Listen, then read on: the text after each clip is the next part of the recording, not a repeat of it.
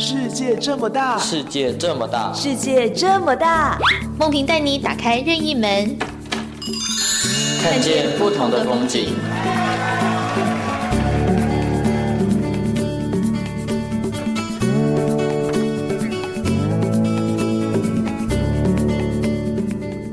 听众朋友您好，欢迎收听今天的节目，我是梦萍，我是伟谦。伟谦，你会不会常常叫外送？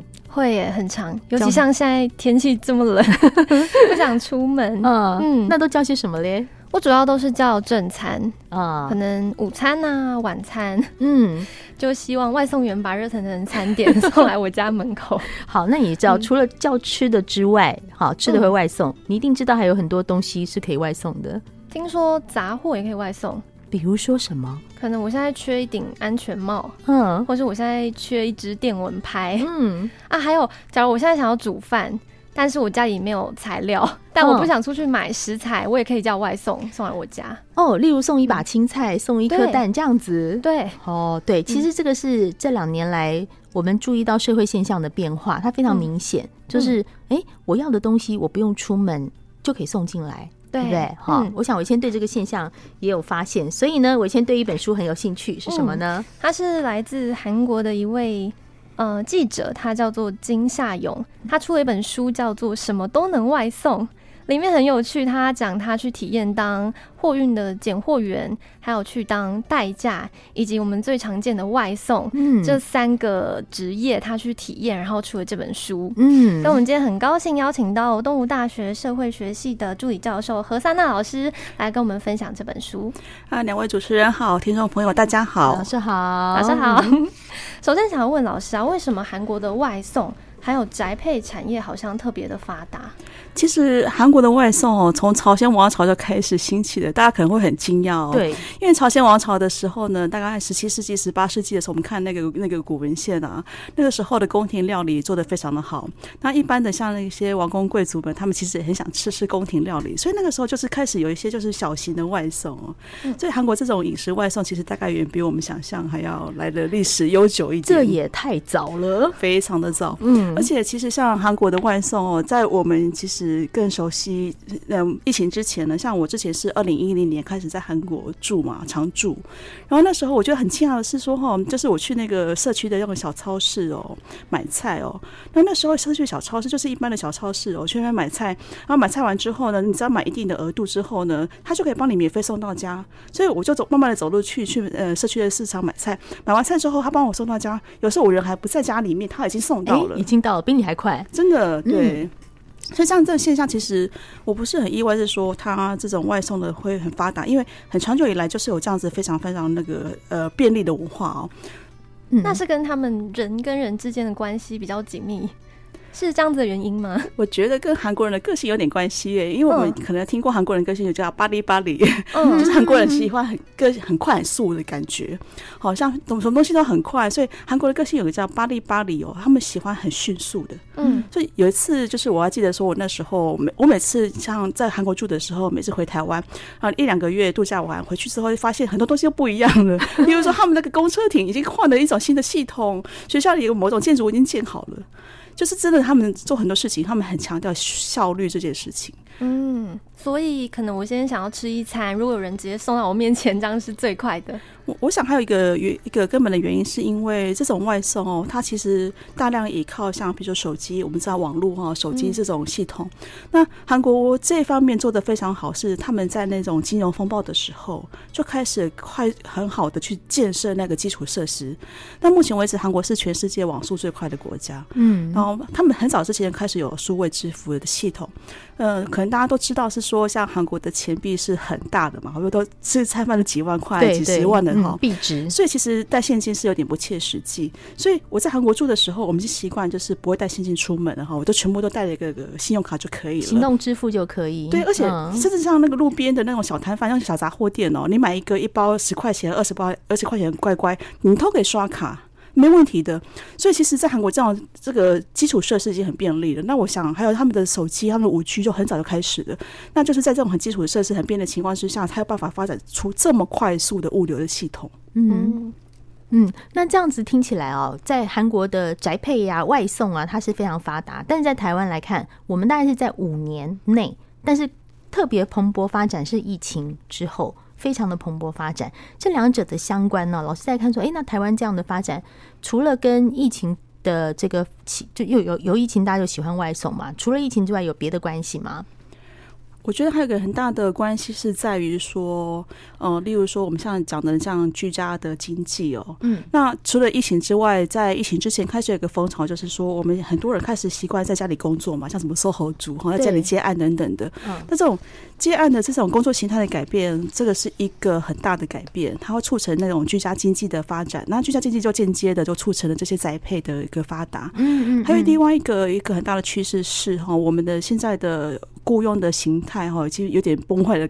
崩坏的感觉，应该说是呃劳劳资关系、雇佣关系有一点改变。是是比如说早期的时候，可能大家会请一个全职的那个就是员工嘛。对。但是现在越来越多是习惯外包哦，很多行业就是说，你与其请一个全职的员工，你不如请一个兼职的人来跑腿等等。这种劳务外包的这种形态是越来越多的。那等于是这种劳务外包的情况，它很多时候它就会在外送的这个方面，比如说我们会展现出来。是对劳务外包，例如说，好，我今天呢，呃，可能要请一个人来。做节目啦，以我们最最熟悉的行业，我们做节目或者写剧本呐、啊、写企划案，以前都要雇佣一个专人在你的办公室里，现在就觉得说，哎，其实也不需要，那就请一个兼职的人。好，那。这是资方的角度啦，但是在劳方的角度，诶，那我今天不一定要在这家公司上班，我在这边公司上白天，我到另外一家公司上晚上，诶，这样就变成另外一个劳雇关系。对，听起来好像是劳工有很多的选择，更自由，对不对？例如说，他像比如他就当外送业，他常常会想说，诶，你可以在你有空的时间就接案子啊，然后你可以就是自由的调配你的时间。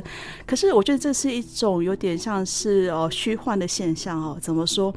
你很多老公是看似有选择，可是他其实是没有选择的。哎，这这什么意思？怎么说呢？嗯、假设你今天有一个很好的工作哈，然后早上有一个很好的福，有一个有很好的福利工作，然后配也很好啊。我想不会有人会愿意做这些这种零零碎的工作，像是外送啊或者宅配的工作。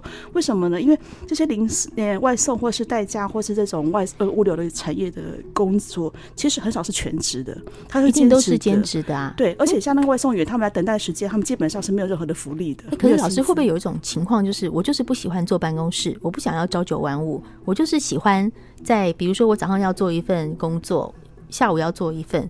倒不是因为我找不到工作，而是我觉得我我不想要把人生绑死在那边，也也会有这样的劳工嘛。的确是有，但是像的现况是说，这样子的一个劳工，他的劳动其实很多时候是不足以为生的。比如说这本书里面提到很多嘛，就是说他接了很多案子之后，然后扣除掉他所有的成本之后，他有时候他的时薪是比法定薪资还要更低的。哦，所以会不会是这位作者资深社会记者他转行了？算转行吗？对，然后反正他就去做这个外送啊，哈，拣货员呐，他是想要去了解真正这些行业的背后。其实是的，因为这位记者他其实社会学出身哈，跟我很像哈。那其实我们其实很喜欢去做的是真的去了解社会的现况嘛。嗯。那例如说，像我们也常常在台湾的社会新闻上面会看到一些新闻，是说有些外送员哈，就跑外外送的，一个月可以到十几万。我们也常看到这种新闻。之前有看过，但后来其实台湾有一些媒体就是。哎，我不知道我以前有没有注意到这个新闻，嗯、就是有某些报社的记者，他就真的自己去当，嗯、就有点像这个书的作者，嗯，他就自己去当一日的外送员，嗯，然后就从接单开始啊，送货开始，嗯，然后中间休息多久，他都记录的很详细哦。跑了一天下来，看起来薪水还不错，但是以平均薪资来说。嗯就跟书里他讲的一样，很像。我还要付出一些成本，对。然后老师刚刚讲等待的时间也是成本，是。然后我可能今天我预计接个八单好了，嗯，但我都已经晚上了，我才接了三单，那怎么办？就会心里很焦虑。对对对对，所以其实台湾的记者真的也做过这样的事情，嗯、就跟这个很接近。我觉得他们都是一个蛮好的想法，就是哎，表象是什么，很多人不知道，但是我们实际去做了，写出来给大家看，让你。想一想，我要不要选择这样的工作？嗯嗯，对。今天节目里面，我们邀请到的是东吴大学社会学系的何桑娜老师，他来跟我们谈一谈。有一本书叫做《什么都能外送》，我们来了解，诶，这个什么都能外送，选择这个行业背后是什么样的状况？休息一下，再回到我们的节目现场。刚刚我们提到外送，但其实有一个劳务工作也算是外送的一种，把人送回你家。像是韩国有个职业很常见，就是代驾，但是我们在台湾好像比较少见到代驾。我们跟韩国这之间是有什么差异吗？呃，其实它这是有一个转折的点哈，因为台湾的话，我们一般就是计程车或者是 Uber 嘛，嗯、对不对？然后，其实，在韩国的情况是，他们呃有计程车，可是他们没有类似 Uber 这种系统。怎么说呢？是为什么呢？因为当初有一个系统叫做 Tada，然后还有 Uber 要进去韩国的时候，被计程车司机联合抵制，甚至有个计程车司机自焚抗议。哦，所以他们后来政府就不允许，所以就变成说，你除了计程车之外，那你大概就只能就是找代驾送你回去了嘛。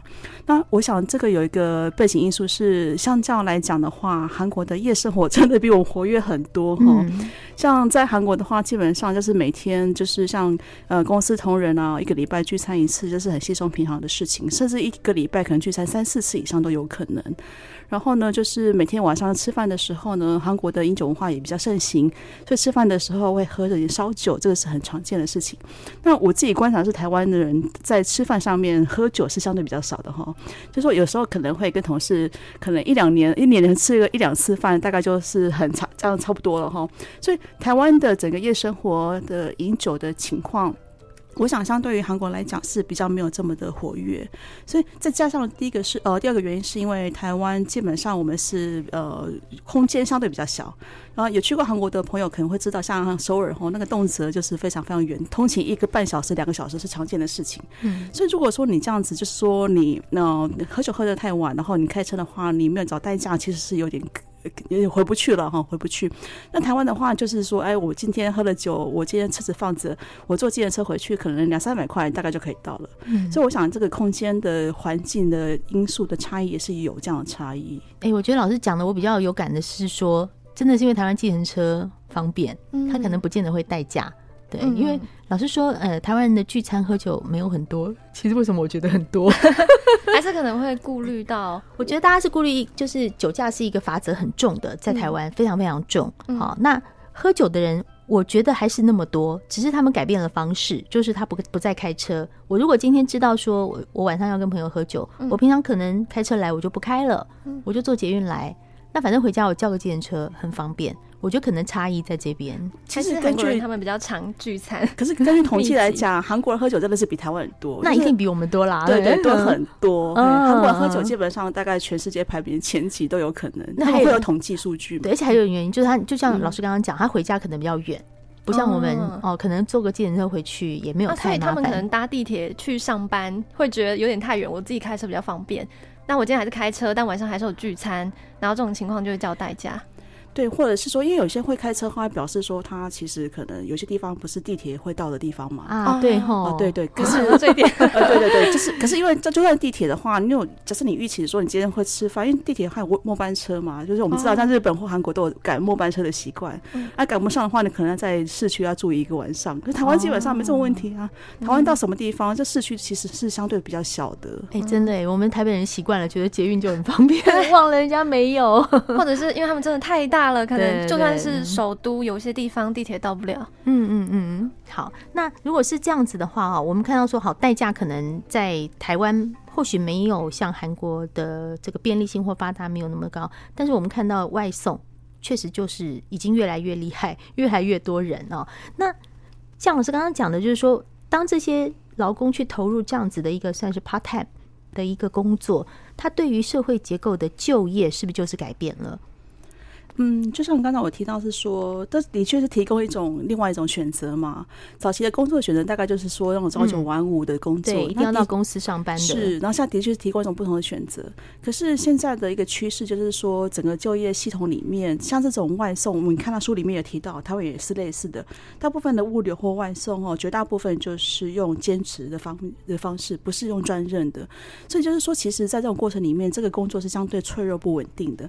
那特别是在疫情的期期间哈，我们也看到是说全世界的那种宅配物流哈，还有就是外送的比例是相对就增加了哦。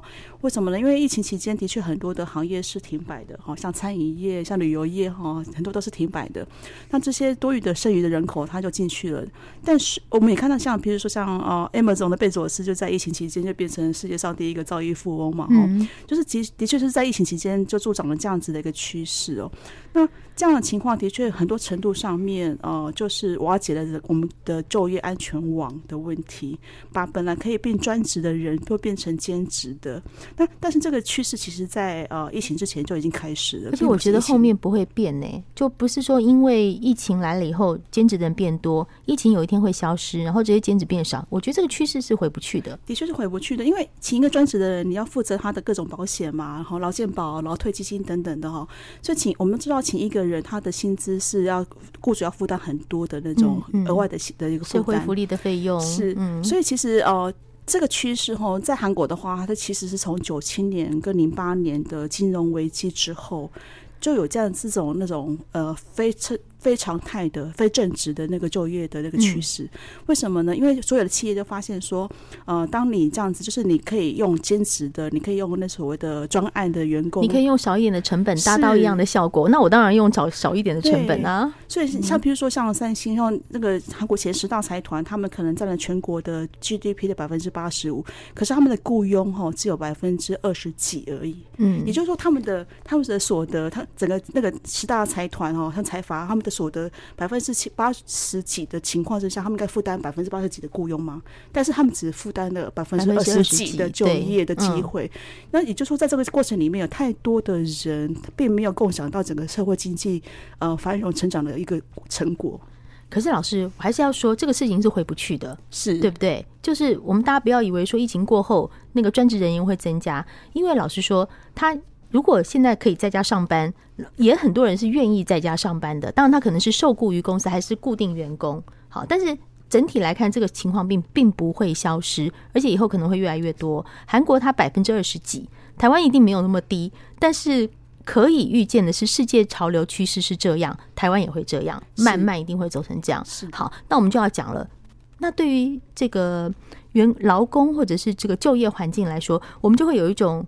要不要提醒他们呢、啊？怎么办？我们的就业观念是不是要改变？呃，很多人会提醒说，我们现在开始要往所谓的知识经济啊、创意产业这个方面发展哈。但是我觉得这是不公平的事情，因为不是所有的人都有能力往这个方面走嘛。比如说像知识经济，你必须要有一定的教育水准等等的。嗯，嗯，那大部分会在这种情况被淘汰的，都是比较中低阶层的劳工。好，就是像这些，哈，就是等于是像免洗的劳工这样。嗯，所以我觉得我们可以做的事情是什么呢？不要把这样子的一个责任放在个人的身上，我们应该要要求的是企业要负起企业该有的责任。例如说，当企业他们假设好，今天三星他的他的他可能雇佣很少，但是我们可以要求他多交点税，然后这些税金，这个税金可以用来作为一个社会安全网。例如说，像欧洲的福利措施，嗯，当你失业的时候，或是当你的。呃，所得不如预期的时候，嗯，政府会给你一个基本的保障，例如说你的福利制度、你的居家的保障，然后你的各种小孩子教育的东西，嗯，这个是需要税金来支持的。也就是说，我相信我会觉得不要把责任放在劳工自己的身上，而是要建立一个整体的社会安全网。所以那是在企业部分。那老师从这本书啊，什么都能外送这本书里面，假设我们在读者在看，你希望读者能够感应到什么，或者是学习吸收些什么？我觉得，可我们读者们可能哈，大部分。呃，可能很多听众朋友有在开车哈，就是他们会有一些感触是说，呃，我们有我们有很多的听众，可能不是在这种呃外送行业的人，或是物流的这个阶级的人，但是我们必须要意识到是说，这些人所受的待遇其实真的不是很公平的待遇。那如果说我们今天是在一个比较好的位置的人，也许我们可以更多的体谅，哦，例如说像呃韩国也做的很好的部分，或是像欧洲做的很好的部分，是他们有很多的像劳工的像罢工的行为。或是争取劳工权利的的这个这个这个那个行动，对不对？所以像他们，像举例来说，法国罢工的时候真的很不方便啊，没有人收垃圾，没有人开车，然后车子减半等等。可是大家抱怨会抱怨，大家还是会支持他们。为什么？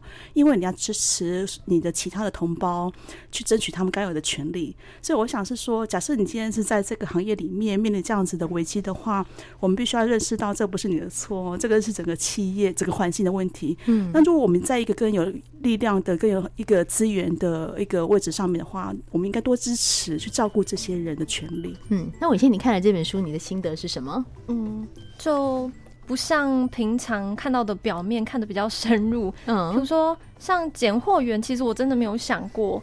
原来他们就像是机械式的劳动，每天就就定位，然后按部就班。他自己也说自己像一个机器这样子，但其实你心灵可能是你没有在想任何东西，就一片空白，然后哦上班哦下班这样子。那他可能也知道自己这样子下来不是长久之计，可是可能有些呃族群是没有办法改变这样子的状况。嗯嗯，所以对啊，就像老师说，我们可能需要多多的多一点体谅，多一点同理哈。对，我看了这本书其实是。我刚才想说，这是一本报道文学，我自己的感觉比较像是这个，因为他把很多内我们没有办法看到的里面的事情给讲出来。像我以前刚刚讲的，哦，检货员原来是这样，好，那代驾代送会有些什么样的工作困难？他其实还有讲到说，你要怎么样做到一个很厉害的代驾？对，我觉得这个也是经验分享。哎，经验分享，我就觉得哦，好厉害哦，哈，没有人会教的代驾司机六大秘诀。哎，我觉得这个也是一个很细很细的一个。一个小 paper，，那我会觉得说，这本书看起来会让人觉得说，哦，我我在里面学到很多我以前没有想过的事情。如果有一天我要做代驾，我要看这个六大成功秘诀。对，好，所以呢，这本书虽然是一个呃韩国的社会记者去写韩国的现象，但是我觉得其实蛮可以借鉴的，就说不管是未来的呃就业模式，或者是。不是专职的一个员工，你未来的路要怎么走，其实都可以看一看。或者你觉得说，哎，我今天就想要一个自由业，那里面可能有一些什么你没有想到的地方，或许在这本书里面我们可以做一个参考。嗯，今天很谢谢我们东吴大学社会系何桑娜老师来到我们的节目现场，跟我们分析韩国、台湾在外送这个行业里面我们学到的知识。谢谢老师，谢谢大家。谢谢，谢谢您收听今天的节目，我是梦萍，我是伟谦，我们下次见喽，拜拜。